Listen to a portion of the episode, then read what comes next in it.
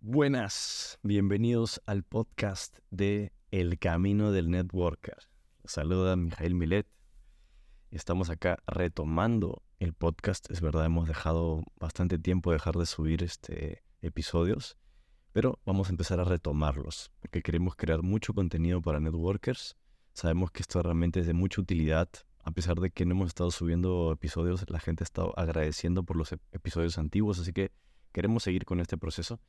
Y bueno, para no hablar tanto, vamos a ir de frente al grano, como es de costumbre. El día de hoy vamos a hablar de cómo vencer el miedo al rechazo y al fracaso. ¿sí? Los networkers siempre escuchan mucho el tema del miedo al fracaso, el miedo al rechazo. Y me parece genial que el networker siempre piense en cómo mejorar, cómo mejorar uno mismo. Eso me parece genial. Yo creo que eso es algo que a mí me enganchó y me encantó de la, de la industria de las redes de mercadeo. Es que fomenta tanto el crecimiento personal que muchas personas por primera vez en su vida empiezan a, ver hacia adentro, a darse cuenta que lo que les pasa en su vida muchas veces no depende de cosas de afuera, sino depende de cosas de adentro. Cosas que uno puede decir, ok, el tema es que yo no estoy desarrollando las habilidades, el tema es que yo no estoy accionando lo suficiente, el tema es que yo no estoy venciendo miedos, el tema es que yo estoy dejando que paradigmas de mis padres y mis abuelos influyan en mi, en mi actuar del día a día. Entonces, cuando uno se introduce al mundo del crecimiento personal, como pasa mucho en redes de mercadeo, uno empieza a trabajar mucho hacia adentro y eso es genial. Entonces, si tú estás escuchando este audio y has llegado hasta acá, es porque estoy seguro que ya tú de alguna manera trabajas en ti. Pero puede ser que todavía te esté costando este tema en particular, que es el tema del rechazo y del fracaso. Yo considero que a muchos networkers le pasa este tema de que dejan de tomar acción. ¿sí? Lo que hace que uno deje de tomar acción, ¿sí? Que es como entrar en parálisis, siempre se debe a un miedo.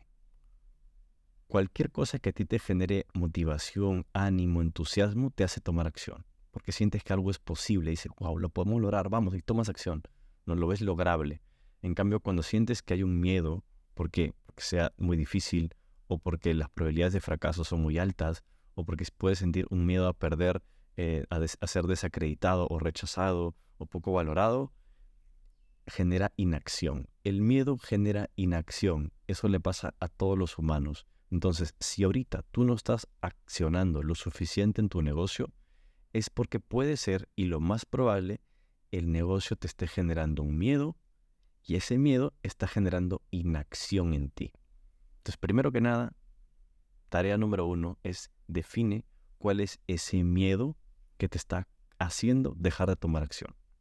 Miedo al fracaso, miedo al que dirán, miedo al rechazo, miedo a que las cosas no se den bien, miedo a nunca hacerla, a no tener resultados nunca, a que no valga la pena, miedo a que sea demasiado difícil y complicado, miedo a que tendría que dejar de accionar en otras cosas para hacer esto bien, miedo a pensar de que la única forma de tener éxito en este negocio es descuidando a mi familia y a mis amigos y dejando de ver a mis hijos, eso es un miedo, porque tú dices, no quiero dejar de ver a mi, a mi familia, no quiero dejar a mis hijos, no quiero.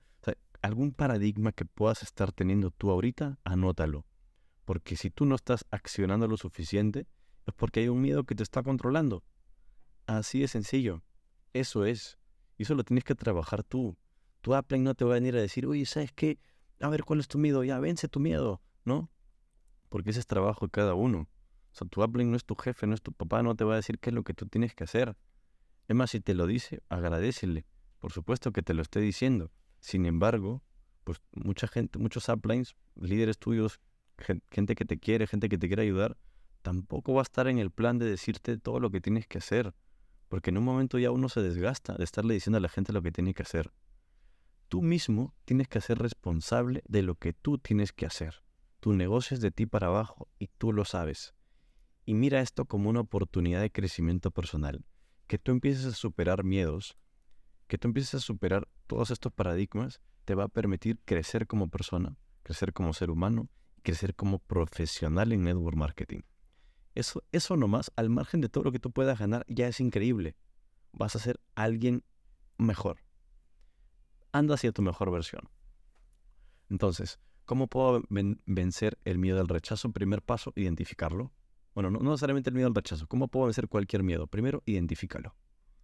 define bien cuál es. Sé consciente. Cuando tú eres consciente de lo que te está pasando exactamente, ya resolviste más de la mitad del problema.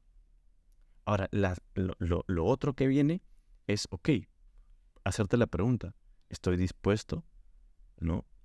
Porque cuando tú, eres consciente de tu miedo, ¿no? Imagínate que tú tienes una balanza. Tienes una balanza y tú agarras un miedo. Y ese miedo, pongámosle que es como una especie de, de piedra, ¿no?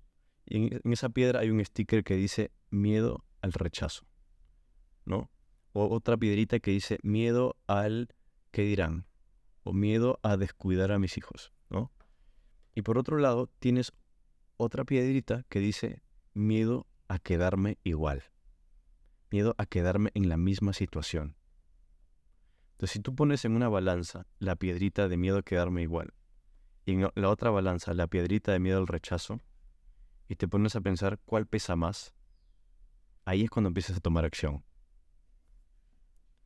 La gente que toma acción es la gente que su miedo a quedarse igual es mayor al miedo a sentir un rechazo. En otras palabras, ese miedo sí los lleva a tomar acción porque no se quieren quedar como están. Tienen una motivación de querer salir de donde están actualmente. Entonces, ¿qué es lo que tú estás buscando ahora? ¿Qué vale para ti más? ¿Qué pesa más? ¿Dejar que el miedo te controle o permitirte o sea, permitirte que tu negocio no crezca. Permitirte quedarte igual por los próximos seis meses. ¿Eso no te daría más miedo? ¿Que pasen seis meses, un año y medio y sigas exactamente como estás ahora? Eso, verdad, a mí me daría mucho miedo. Sobre todo me daría como, oye, qué pena, ¿no? Estoy perdiendo mi tiempo. ¿Para qué entraba este negocio? De verdad, ¿de qué te sirve entrar a un negocio como el que estás si vas a perder el tiempo? Mejor dedícate a otra cosa ponle pausa a tu negocio y emprende otra cosa, retoma tu trabajo, tus estudios, eh, sigue otra línea de carrera, yo qué sé, pero si estás en un negocio multinivel, estás contento, dices, esto es lo mío, pero no estás haciendo nada al respecto, ¿para qué lo haces? A menos que seas solamente cliente, pues ahí ya cambia la cosa. Pues quédate consumiendo los productos, pero si tú te has puesto una responsabilidad, una meta, has hecho tu mapa de sueños, has dicho, este año le voy a meter con todo mi negocio, pero estás permitiendo que el miedo te deje no tomar acción, ¿para qué estás haciendo lo que haces? Entonces, esto es un poquito como un ejercicio de reflexión para darnos cuenta cuál es el miedo que estamos sintiendo, porque ese miedo nos está estancando, nos está dejando hacer tomar acción. Y recordemos, ¿no? ¿Por qué nosotros hacemos lo que hacemos? ¿Qué queremos lograr? No, no pienses demasiado lejos, no pienses en, en bajarte de un avión con millones de dólares y tener una mansión y cientos de carros, no sé. Piensa en el siguiente nivel nada más. En el siguiente rango de tu compañía. En afiliar 20 personas nuevas más en tu equipo. En duplicar el volumen por los próximos meses.